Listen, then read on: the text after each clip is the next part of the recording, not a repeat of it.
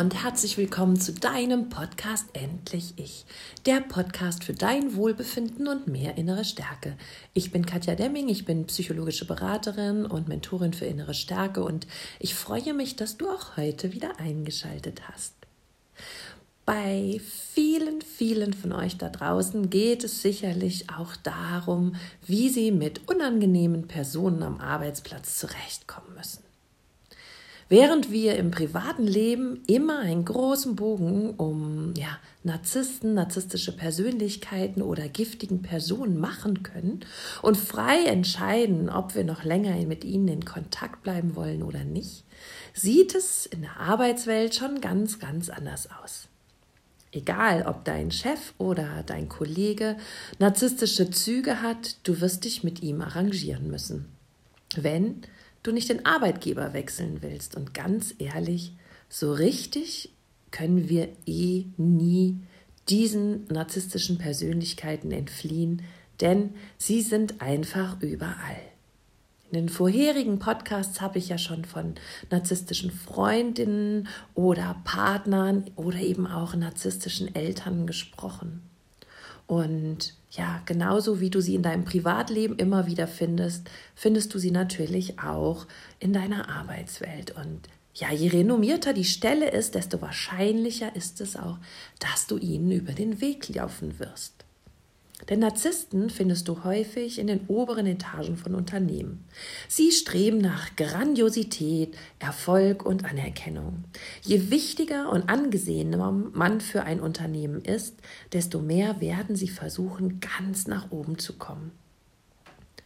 Da Narzissten sehr schlecht mit Kritik umgehen können und häufig auch keine wirklich guten Teamplayer sind, setzen sie eher darauf, direkt an die Spitze insbesondere mit Personalführung zu kommen. Du merkst schon, dass das ein bisschen verheerend enden kann, da sich der Narzisst jedoch seinen Vorgesetzten gegenüber viel smarter, unterwürfiger und loyaler verhält, bekommen die ganz großen Chefs oftmals nicht mit von dem heimtückischen, ausnutzenden und häufig unfairen Führungsstil des Narzissten. Du siehst, auch an der Arbeit agiert ein Narzisst mit völliger Berechnung. Ihn interessiert nicht die Firma, er denkt nicht an das Wohl seiner Kollegen, es geht ihm auch hier nur um ihn selbst. Sein eigenes Wohl, seine eigene Karriere und seine eigene Beliebtheit und Grandiosität muss er ständig herauskehren und täglich mehrfach von außen bestätigt wissen. Um all dieses zu erreichen, kann der Narzisst über Leichen gehen. Zunächst beginnt es ganz harmlos. Er ärgert sich über den ein oder anderen Fehler des Kollegen. Doch ganz schnell entwickelt sich das zu tiefer Herabwertung. Merke dir, der Narzisst wertet immer alles und jeden ab. Jede Idee, jede Entscheidung, jeder Vorschlag, der nicht von ihm kommt, ist schlecht und wird spöttisch belächelt. Abwertung der Kollegen, der Chefs und der Arbeit anderer ist ein ganz wichtiges Zeichen, woran du einen narzisstischen Kollegen erkennen kannst. Gleichzeitig streicht er dabei seine eigene Grandiosität heraus und bietet in seinen Augen überragende Ideen, die ihn erhöhen sollen und für die er Anerkennung gewinnen möchte, selbst wenn diese überragenden Ideen nur gut sind. Loben wiederum kann der Narzisst nichts und niemanden. Denn eine Aufwertung einer anderen Person bedeutet für ihn gleichzeitig die eigene Herabwertung. Somit geizt er sehr mit Lob. An dieser Stelle ist es wichtig zu wissen, dass im tiefsten Inneren der Narzisst davon überzeugt ist, dass er eben nichts wert ist. Und deshalb ist seine größte Angst und Schmach, dass das jemand von außen erkennen könnte. Somit spielt er allen eine fantastische Rolle vor, die keinen Angriffspunkt für Kritik bieten darf. Hm, du merkst schon, dass so ein Leben sehr anstrengend sein kann. Letztendlich ist der Narzisst ständig auf der Hut, nicht erkannt zu werden. Niemand darf wissen, wie er sich selber sieht.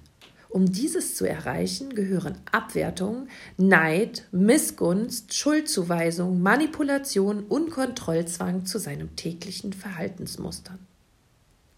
Zum einen kann der Narzisst nur sehr schwer Dinge delegieren, da er einfach Angst hat, ein anderer könnte es besser machen und vielleicht mehr glänzen und ihn am Ende womöglich überholen.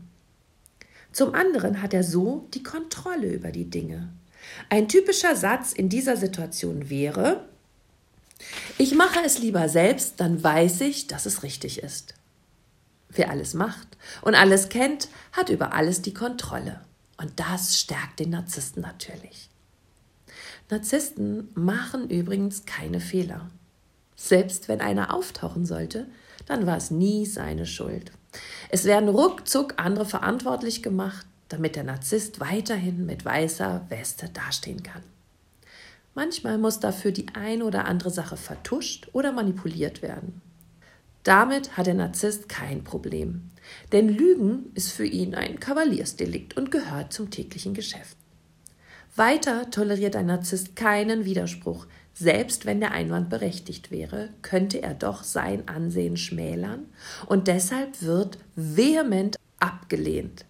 Alles, was gegen einen Narzissten sprechen und ihn schmälern könnte, wird negiert, gerne auch vor versammelter Mannschaft, damit der Kollege, der den Einwand gebracht hat, sich so schämt und schuldig fühlt, dass er niemals mehr einen Einwand bringen wird, beziehungsweise den Narzissten vor allen in Frage stellen wird. Und so manipuliert der Narzisst ganz schleichend seine Angestellten und macht sie ihm gefügig, damit sie in Zukunft nur noch so agieren, wie der Narzisst es sich wünscht. Er kann auch unheimlich cholerisch sein und von jetzt auf gleich wie wahnsinnig aus der Haut fahren, dich zur Schnecke machen und so sehr, dass du nicht mehr weißt, wo oben und unten ist. Dass er fünf Minuten später wieder völlig normal, nett und vielleicht sogar zuvorkommend zu dir ist, das ist nicht ungewöhnlich. Er kann aber auch richtig fies, verletzend und gemein werden, wenn du nicht tust, was er sich von dir wünscht. Und dann straft er dich mit Ignoranz.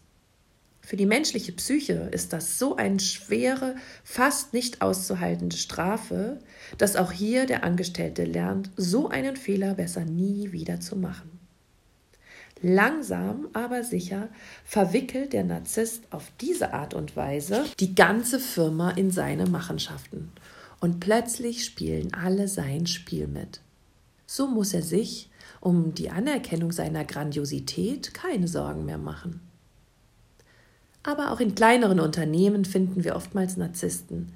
Denn gerade wenn man nur schwer kritikfähig ist, muss man sich nicht unterordnen, wenn man gleich Chef von einem Laden, einer Praxis oder einem kleinen Unternehmen ist. Gleichzeitig ist man aufgrund seiner Position schon höher gestellt als andere, was die Besonderheit schon mal herausstreicht. Doch auch in kleinen Unternehmen gibt es Probleme mit Narzissten. Denn was er gar nicht leiden kann, ist, wenn plötzlich Kunden, Patienten oder Klienten kommen, die den Angestellten mehr schätzen als den Chef. Denn das füttert wieder sein kleines inneres Ego. Angestellte, die also gut beim Kunden ankommen, werden gestraft, herabgewertet, in unattraktive Kleidung gesteckt, mit niedrigen Arbeiten wie Putzen beauftragt oder vor dem Kunden gemaßregelt und abgewertet. Das kann häufig sehr schmerzhaft sein. Der Narzisst wird immer herauskehren, wer der Chef ist. Was er tunlichst vermeiden möchte, ist, dass die niedrigen Angestellten anerkannter sind als, sie selbst, als er selbst. Und dafür wird er alles tun. Der Angestellte weiß oftmals nicht, was da wirklich vor sich geht. Er möchte doch nur in Ruhe arbeiten und dem Kunden, Gästen oder Klienten dienen. Deshalb ist es oftmals sehr schwer für den Angestellten, dieses Verhalten vom Chef auszuhalten. Eine Kündigung ist dann die Folge. Solltest du ein kleines Unternehmen kennen, in dem es eine hohe Fluktuation von Angestellten gibt, kannst du davon ausgehen, dass dieses einem narzisstischen Chef oder einer narzisstischen Chefin gehört. Gerne stehen die Chefs auch im Wettbewerb mit den Mitarbeitern. Sollte der Angestellte zum Beispiel bessere Zahlen erzielen als der Chef, dann fühlt sich der Chef sofort wieder an seine Minderwertigkeit erinnert, was zur Folge hat, dass er dann in den Opfermodus geht. Diesen findet man häufiger bei weiblichen als bei männlichen Vorgesetzten. Sie bemitleiden sich dann so sehr selber, dass der häufig empathische Mitarbeiter sich schuldig fühlt und es vermeidet, besser zu sein als der Chef oder die Chefin. Man sieht an diesem Beispiel ganz deutlich, dass das Wohl des Unternehmens nicht unbedingt im Vordergrund steht, sondern das Wohl des Vorgesetzten heilig ist.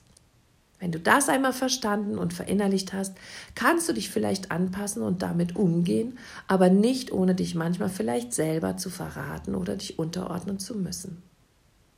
Was kannst du nun also tun, wenn du narzisstische Vorgesetzte oder Kollegen hast? Erstens, versuche nichts persönlich zu nehmen, was er über dich sagt. Es ist keine Herabwertung deinerseits, sondern eine Anerkennung deines Gegenübers, der nämlich Angst vor deiner Größe hat. Du könntest ihm gefährlich sein, so wie du bist, und deshalb wertet er dich ab und macht dich klein, um dich in Schach zu halten. Zweitens, bleibe besonnen bei seinen Wutausbrüchen. Auch hier bist du nicht der Ausleser. Du hast nichts falsch gemacht. Hier soll nur von eigenen Fehlern abgelenkt werden. Lass dich auf keine Diskussion ein, verlasse am besten den Raum oder sei einfach still. Manchmal kann es nützlich sein, ihm einfach nur Recht zu geben. So wird er sich wahrscheinlich am schnellsten wieder beruhigen. Drittens, versuche immer sachlich zu bleiben. Stehe aber zu deiner Meinung, setze deine Grenzen, entzieh dich nach Möglichkeit seinem giftigen Spiel, bleib autark, bleib bei dir.